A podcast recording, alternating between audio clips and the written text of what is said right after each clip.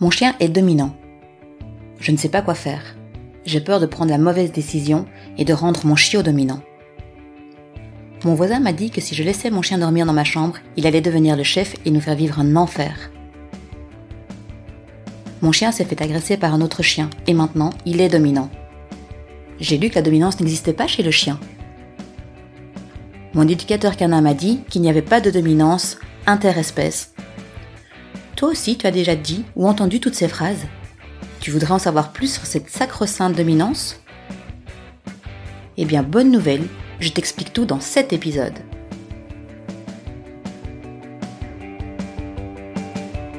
Bienvenue dans La Voix qui a du chien, le podcast de la pédagogie active de l'éducation canine. Je suis Angélique Enui, coach canin, éducatrice, comportementaliste et on pourrait même dire émotionnaliste, car mon approche est d'aller à la rencontre des émotions de vos chiens en tant qu'individus. Ma mission est de vous aider à les comprendre, de vous accompagner sur le chemin de la création d'une relation respectueuse, bienveillante et complice. Et il est bien possible que sur ce chemin, vous trouviez des réponses qui vous concernent, car j'en suis persuadée, il n'y a pas de hasard, chaque chien arrive dans nos vies pour une raison bien précise. Vous avez envie de faire un pas sur ce chemin? Alors allons-y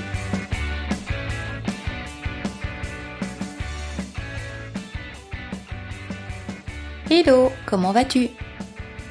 Moi, je suis en joie d'être là aujourd'hui pour partager avec toi ce nouvel épisode de La Voix qui a du chien. Et je me dis que si toi aussi tu es là, c'est que tu dois t'être abonné pour ne rater aucun épisode. Et si ce n'est pas le cas, je t'invite à le faire en cliquant sur la petite clochette de l'appli via laquelle tu m'écoutes.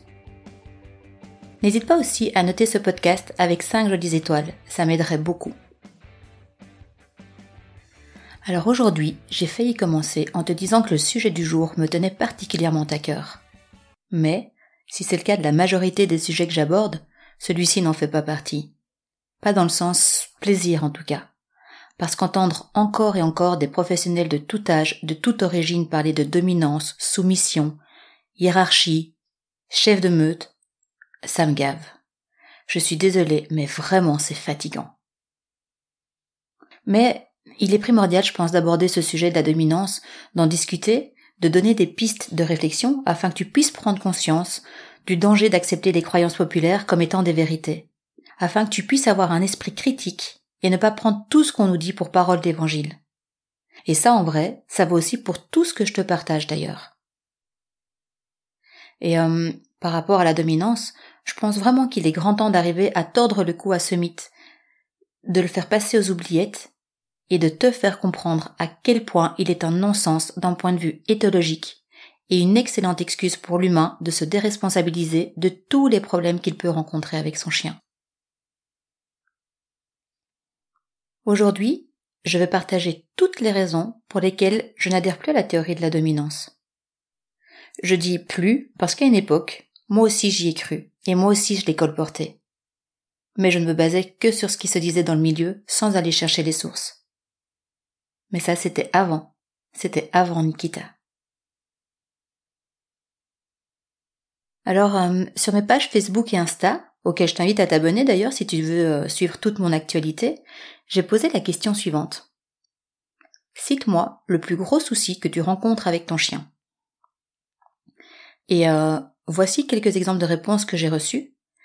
Et surtout, je te donne également la réponse que n'importe quel adepte de la dominance pourrait y donner comme raison à ce problème. Alors les premiers, c'était par exemple euh, Mon chien saute sur les invités. Réponse Il est dominant. Mon chien tire en laisse. Réponse Il est dominant. Mon chien aboie sur tout ce qui passe dans la rue. Il est dominant. Mon chien devient dingue quand on croise un autre chien. Il est certainement dominant. Mon chien ne revient pas quand je l'appelle. Il se moque de toi parce qu'il est dominant. Mon chien montre les dents quand je veux le caresser. Il est dominant. Mon chien a volé le biscuit de ma fille dans sa main. Waouh, un super dominant. Mon chien ne veut pas descendre du canapé quand je lui demande. Dominant. Mon chiot de trois mois me chevauche comme s'il voulait faire des bébés. Un dominant en puissance. Et je pourrais continuer cette liste indéfiniment en fait. Est-ce que tu vois où je veux en venir? En fait, à, toutes les situations problématiques rencontrées avec un chien, il est extrêmement facile d'y répondre qu'il est dominant, parce que ça rentre dans toutes les cases. Et quel est le souci en fait avec cette façon de faire? Eh bien, il y en a plusieurs. Le premier, c'est qu'en donnant cette réponse, on remet la totalité du problème sur le chien. Le seul responsable, c'est le chien. Sa personnalité, qui il est. Ce qui facilite grandement le travail du professionnel. Ben oui, le seul individu sur lequel il faudra intervenir, c'est le chien, vu que c'est lui le problème. Et ça facilite aussi la vie de l'humain du chien, et pour la même raison. C'est le chien le problème, l'humain n'a pas trop d'efforts à fournir autre que de montrer à son chien qui est le chef. Ça, c'est le premier problème. Le deuxième, c'est l'étiquette que l'on met sur le dos du chien. On en parlera de l'importance de ne pas mettre d'étiquette à qui que ce soit, mais dans ce cas-ci, mettre cette définition sur le chien, c'est de réduire à une seule et unique caractéristique qui en plus est complètement négative et farfelue c'est lui mettre un costume de super monstre en puissance qu'il faut absolument mettre au pas sous peine de se faire marcher sur les pieds. Le troisième problème, c'est qu'en appliquant cette théorie de la dominance, de chef de meute, il s'ensuit des conseils qui vont avec pour résoudre les problèmes, et qui majoritairement se baseront sur ce que l'on appelle le programme de rétrogradation hiérarchique. J'ai un petit peu de mal à le dire celui-là, mais euh, c'est donc euh, quand on part du principe qu'il y a un statut de dominant, dominé, soumission, etc et partant du principe que depuis l'arrivée du chien dans la famille, on est devenu une meute avec tout un système hiérarchique à redéfinir. Et là, je peux m'amuser aussi avec toutes les règles les plus dingues les unes que les autres qui vont avec ce programme. Tu en as certainement déjà entendu aussi. Par exemple, euh, il faut manger avant son chien. Partant du principe que si tu, ne, le fais pas, si ton chien mange avant toi, il se considérera comme le chef qui a eu le meilleur morceau. Eh bien, moi, je vais te donner un secret. En tout cas, je vais te confier un de mes secrets. Je donne toujours à manger à mes chiens avant moi. Oui, oui, avant. Pourquoi? Eh bien, euh, imagine-toi, par exemple, si tu vas faire des courses avec l'estomac vide. Est-ce que tu arrives à résister à tous les biscuits, le chocolat et les autres friandises que tu croises? Ou bien est-ce que la faim te fait te précipiter sur tout ce que tu n'aurais jamais acheté si tu avais l'estomac rempli? On est d'accord, hein? Compliqué de résister l'estomac vide. Eh bien, pour les chiens, c'est pareil. Il est bien plus facile de leur apprendre à se désintéresser de notre repas s'ils ont déjà mangé, s'ils sont repus, que s'ils ont l'estomac vide. Et attention, hein, je n'ai pas dit qu'ils n'allaient pas tenter le coup. J'ai juste dit que ce serait plus facile. Et puis surtout plus respectueux de ses besoins aussi. Un autre exemple que je peux te donner aussi, c'est le chien ne peut en aucun cas avoir accès au choix au canapé, au lit, à un endroit en hauteur. Bah oui. Selon cette théorie, il prendrait la meilleure place, et toi t'aurais la place de rebut. Et puis si tu te poses une autre question en fait, qui a la meilleure place chez toi dans le canapé? Toi? Tes enfants? Ta belle-mère? Intéressant, non? Un autre exemple encore assez intéressant, c'est euh, si le chien demande des caresses, surtout il ne faut pas y répondre. Ou encore, d'abord tu devrais refuser le câlin, ensuite renvoyer le chien à sa place. Mais comme c'est toi le chef, tu peux, si tu veux, le rappeler quelques minutes plus tard pour lui faire des câlins. Peu importe s'il en a encore envie à ce moment-là. Ou pas. Vu que de toute façon, c'est toi qui décides, c'est toi le chef. Et pareil s'il t'invite à jouer, hein, idem que pour les câlins. Noé quand ton chien le demande. Tu es l'instigateur du début et de la fin de l'interaction. C'est assez hallucinant en fait quand on pense à tout ça. Et euh, je suis vraiment de tout cœur avec les gens qui, qui, croient à ça, qui y croient parce que c'est des professionnels qui leur disent, parce que c'est ce qu'on lit euh, absolument partout sur le net, dans plein de sites, euh, sérieux ou pas sérieux, etc. On retrouve encore toutes ces choses qui sont totalement illogiques et complètement dépassées. Et il y a aussi, alors celle-là c'est euh, c'est certainement la, la, meilleure et la pire en soi, c'est de dire que dès que ton chien fait une bêtise, tu le prends par la peau du cou et tu le mets sur le dos pour lui montrer qui est le chef. Parce que c'est comme ça que les chiens font entre eux. Eh bien là, je vais prendre quelques minutes pour t'expliquer que non, ce n'est pas du tout comme ça que font les chiens entre eux. Jamais, au grand jamais, un chien ne va en saisir un autre par la peau du cou pour le mettre sur le dos. Alors, si tu trouves des vidéos où on voit clairement ce genre de choses, ce qui se, répète ou même qui arrive une seule fois, vraiment n'hésite pas à me les envoyer parce que j'aimerais, ça me ferait vraiment plaisir de pouvoir voir ces images et de voir comment ça, comment ça se passe. Mais en vrai, ça se passe pas, ça se passe pas du tout. Et euh, je te l'accorde par contre que ça arrive, enfin ce qui arrive souvent, c'est lors d'une interaction, un des chiens, pour une raison X, va se coucher, voire se mettre sur le dos, face à un autre chien, dans une position dite de soumission. Peu importe la raison. C'est celui qui est sur le dos qui a fait le choix de s'y mettre. Point final. Jamais un autre chien ne le mettra dans cette position. Jamais. Alors imagine les conséquences pour un chien d'être forcé à se mettre dans cette position. D'y être non seulement mis, mais aussi maintenu par l'humain bien souvent à un moment de tension, de colère, d'énervement de la part de l'humain, qui peuvent mettre le, chien en état de stress. Et là, on peut bien sûr imaginer et comprendre que le chien va tenter de se débattre pour sortir de cette situation qui n'aura pas du tout du tout décidé lui-même, de cette situation de communication qui va à l'encontre de tous les codes canins. Et en fonction du tempérament du chien, il va tenter de s'enfouir en se débattant, ou de se défendre, ce qui est vu comme une agression, et si vraiment tout ça ne fonctionne pas, il va peut-être enfin s'immobiliser. Mais que se passe-t-il dans la tête de ton chien à ce moment-là? Quelles émotions le traversent? Quelle relation es-tu en train de construire vis-à-vis de ton chien? Est-ce vraiment ça dont tu as envie? Et je pourrais continuer comme ça longtemps en fait, hein, parce que des listes comme celle-là, de 10 voire de 20 règles de ce type données au premier rendez-vous par des professionnels à leurs clients, j'en ai vu passer quelques-unes. Et elles allaient bien sûr de pair avec le discours culpabilisant de, euh, par exemple, si vous n'appliquez pas ces règles, vous n'y arriverez jamais, votre chien va vous dominer. Ou encore le euh, c'est facile à suivre quand même. Si votre chien développe un problème, c'est que vous, vous n'avez pas réussi à imposer les règles. Et là, on voit clairement à quel point le professionnel, entre guillemets, se dédouane de toute responsabilité, à quel point il infantilise et culpabilise l'humain, parce que, en plus, toutes ces règles sont tellement illogiques qu'il est impossible de les suivre tout au quotidien rigoureusement. Donc fatalement, il y aura des ratés. Fatalement, il y a des trucs qui ne fonctionneront pas. Et fatalement, la faute sera celle du chien, qui en plus d'être dominant, sera catalogué de têtu, borné, provocateur. J'en arrive euh, déjà au quatrième souci avec ce programme de rétrogradation hiérarchique. Ce quatrième souci, c'est que tu n'es pas un chien et encore moins un loup. Tu peux le tourner dans tous les sens que tu veux, tu ne l'es pas. Et donc il est totalement impossible de te comporter comme tel, de comprendre les subtilités du langage canin, du comportement canin et de ses ritualisations. Des besoins derrière un comportement, de comment y répondre de façon pertinente à l'instant T.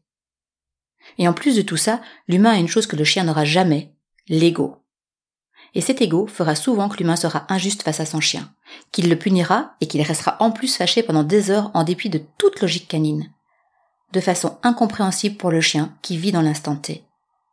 Et donc ça pourra provoquer à terme du stress, du stress chronique, de l'agressivité du chien vis-à-vis de son humain ou des humains en général. Là aussi, ça mérite qu'on se pose des questions. Et puis la cinquième chose qui est dangereuse avec ce genre d'approche, ce genre de croyance, c'est qu'elle conduit tout droit vers la maltraitance, active ou passive, consciente ou non. Partir du principe qu'un chien pose problème parce qu'il est dominant est souvent le préambule à l'introduction d'une éducation basée sur la, punition. Et donc on va commencer par retirer les privilèges du chien, du chien, à utiliser des techniques comme celle du bidon ou de la canette, parce que même si on ne touche pas le chien avec ce genre de technique, pour beaucoup, pour beaucoup d'entre eux, on réveille des émotions de peur et on crée des traumas avec ce, avec ce genre de choses. Et donc si on estime que le chien est dominant, il est aussi dans la foulée têtu et borné. Et dans ce cas, on pourrait avoir tendance à penser qu'il faut le punir, l'isoler, lui interdire les contacts sociaux, le jeu. C'est la porte ouverte à tellement de choses, à tellement de dérives, et on arrive dans, une spirale infernale dont on peut rarement sortir, ou dont on peut difficilement sortir, plutôt, pardon. Et enfin, le dernier souci que j'aborderai ici avec toi aujourd'hui, c'est que les professionnels qui se basent encore sur cette euh, théorie de la loi de la meute se basent sur des croyances qui datent d'il y a plus d'un demi-siècle, d'il y a plus de 50 ans. Parce que justement, elle vient d'où cette croyance? Elle vient d'où cette théorie? Eh bien, elle vient d'une étude réalisée par David Mech. Et je suis désolée, là je me rends compte que je suis même pas certaine de la façon dont on prononce son nom de famille. Mais en tout cas, c'est une personne qui est vraiment euh, une personne imminente dans le milieu, dans le domaine de, l'étude des loups, des loups à l'état sauvage, etc. Et cette étude, elle date des années 70. Oui, des années 70. Une étude réalisée sur des loups en captivité, en état de stress, avec des ressources insuffisantes. Et dans cette étude, est sorti le terme loup alpha, mâle alpha et des conclusions erronées ont été faites sur le principe que pour obtenir le statut de loup alpha, il fallait se battre violemment. Alors qu'en fait, des années plus tard, on s'est rendu compte, ou on a en tout cas déterminé que pour obtenir ce statut, un loup mâle doit simplement s'accoupler avec un loup femelle. Et il devient de ce, de ce fait le couple alpha. Alors j'avoue, parfois je rigole. Quand j'entends euh, un, un, pro donner le conseil de tu dois devenir l'alpha pour ton chien, parce que je peux pas m'empêcher de m'imaginer qu'en fait ce qu'il est en train de conseiller sans le savoir aux humains, c'est de s'accoupler avec leur chien pour avoir le statut de loup alpha. On est d'accord que c'est une image, que c'est un raccourci vite fait, mais voilà, moi ça me fait quand même régulièrement sourire. Mais je vais te mettre dans les commentaires de ce podcast le lien vers une vidéo de David Mech sur cette euh, confusion quant au terme alpha et le fait que quelques années plus tard, lui-même est revenu sur ses conclusions, qu'il les a nuancées, mais malheureusement pour les chiens, le mal était fait, les fausses croyances étaient lancées et elles continuent encore aujourd'hui à se propager. Et là, je te parle du terme alpha, mais il y a aussi le terme dominance. Alors, beaucoup utilisent les deux termes pour décrire la même chose, et c'est une erreur, parce que ce sont bien deux choses différentes. Et en fait, par rapport à la dominance, il y a tout un amalgame qui est fait autour de ce terme. Parce que, en vrai, moi, je pense qu'on peut parler de dominance quand on parle des chiens. Mais pas dans le sens imaginé, interprété et défini par la majorité des gens. Et d'ailleurs, avant d'aller plus loin, je vais te demander de te poser quelques secondes pour réfléchir à la définition que toi tu donnes au terme de dominance. Qu'est-ce que c'est pour toi? Qu'est-ce qui se cache derrière ce terme? Et puis j'ai d'autres questions. Si un enfant devait remettre en question ton autorité, est-ce que tu lui mettrais l'étiquette de dominant? Ou s'il préférait continuer à jouer avec ses copains plutôt qu'à revenir près de toi quand tu l'appelles? Est-ce que tu dirais qu'il est dominant? Ou encore si quelqu'un te bouscule dans le bus pour prendre la dernière place assise, par exemple. La première insulte qui te viendra d'esprit serait-elle Quel dominant celui-là? J'en doute, hein. Et puis si c'était un chat qui faisait ça, s'asseoir sur une chaise en hauteur, dirais-tu de lui qu'il est dominant? Alors pourquoi le faire pour le chien? Quel est le sens du mot dominant qui est utilisé pour décrire tous les chiens qui ne marchent pas dans les clous? Pour répondre à cette question, je vais reprendre des concepts qui sont développés dans l'excellent livre de Barry Eaton, euh, Dominance, mythe ou réalité. Je me suis d'ailleurs basée sur ce livre en partie pour structurer un minimum cet épisode, parce que le sujet est tellement chaud que j'aurais pu facilement partir dans tous les sens, en tout cas plus que ce que je ne fais déjà. Et donc Barry Eaton distingue deux concepts qui sont le statut hiérarchique et la garde ou la protection de ressources. Alors pour rappel, on en a déjà parlé de la protection de ressources. Hein. C'est le fait de donner de, la, de donner de la valeur à une ressource ou à l'accès à cette ressource et à être euh, prêt à devenir agressif pour le garder. Le statut hiérarchique, lui, c'est plutôt euh, une place occupée par un individu dans un schéma précis. Par exemple, l'employé d'une société aura un statut hiérarchique autre que son chef de service, qui lui aussi aura un statut autre que son propre chef. Et donc il est bien plus logique si on veut parler de dominance, d'associer ce terme à protection de ressources, plutôt que de parler de statut hiérarchique. Et si on part de ce postulat, on peut se demander qui contrôle l'accès à la nourriture du chien? Qui gère ses interactions sociales? Qui décide qui il rencontre ou pas? Qui décide s'il va pouvoir se reproduire ou pas? Qui décide de ce qu'il mange et de quand il mange? Qui décide de ses moments de balade? En observant les choses sous cet angle, on pourrait aussi vraiment se demander qui est majoritairement le dominant entre l'humain et le chien. Et concernant le statut hiérarchique, en quelques mots, il est important aussi de savoir que dans une meute de loups, pour en revenir à eux, même si le chien en est très éloigné aujourd'hui, il n'y a pas de hiérarchie comme on pourrait en voir, par exemple, dans une société d'assurance. Une meute de loups, en fait, il s'agit d'un groupe social dans lequel chacun a sa place, une place dans lequel chacun évolue dans le respect de l'autre. Eh bien moi, c'est de cette façon que je vois ma relation, ma cohabitation avec mes chiens, comme un groupe social. Ma fille, mon mari et moi, Nous formons un groupe social, un système. Mes chiens viennent s'intégrer dans ce système, viennent y prendre une place, en faire partie, sans statut hiérarchique. Même si, c'est vrai, que je vais euh, gérer une bonne partie de l'accès aux ressources, au choix des ressources, aux horaires auxquels ils y ont accès, etc. Mais comme je le fais d'ailleurs majoritairement avec ma fille. Pour elle, je décide de l'heure du coucher, du lever, des repas, des moments où c'est ok ou pas de jouer avec la voisine. Bon, on est d'accord, elle n'a que 9 ans, pour l'instant c'est encore possible. Mais en tout cas, il ne me vient pas du tout à l'idée de me considérer comme étant la chef de ma meute. D'ailleurs, j'adorerais voir la tête de mon mari si je débarquais en lui disant c'est moi la chef de meute. Et donc, je ne me vois pas non plus comme devant imposer toute ma supériorité par rapport à ma fille. Et bien de la même façon, il ne me vient pas non plus à l'idée de le faire vis-à-vis de mes chiens. C'est un non-sens, ça n'a aucune logique éthologique.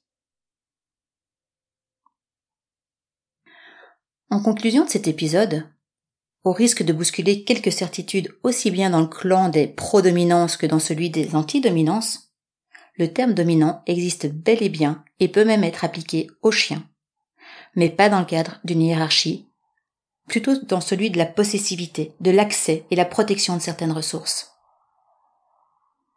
Par contre, il est vrai que pour éviter toute confusion malheureuse, je fais le choix de ne jamais utiliser le terme dominance dans mes discours, et même parfois d'aller jusqu'à dire des trucs du genre non, la dominance n'existe pas, du moins pas comme vous l'entendez simplement parce que dans l'esprit de la majorité des gens, dominance égale hiérarchie égale le mal absolu si le chien détient ce statut. Et donc ce que je fais moi, face à un comportement qui pose problème à l'humain, ce n'est pas dire que le chien est dominant. Ce que je fais, c'est observer le chien dans son système, dans son groupe social, dans son environnement. Je chercherai à identifier l'émotion qu'il y a derrière et le besoin non comblé qui est à trouver. Et une fois qu'on aura tout ça, je chercherai des pistes pour pouvoir répondre aux besoins du chien tout en respectant ceux de son humain. Et voilà déjà la fin de cet épisode passionnant sur un sujet brûlant. Et toi maintenant, quel est ton point de vue sur la dominance? Est-ce que tu vois les choses différemment? Laisse-moi un commentaire sous les publications Facebook ou Instagram de cet épisode, ça me ferait plaisir de les lire et d'y répondre. Et si tu souhaites approfondir le sujet, je te conseille vivement le livre de Barry Eaton, Dominance mythe ou réalité. Il est tout petit mais super bien fait. Tu pourras même le trouver dans ma boutique en ligne dont je te mets le lien dans le, dans le descriptif de l'épisode. Et puis bien, je te remercie pour ton écoute et je te dis à la semaine prochaine dans la voix qui a du chien.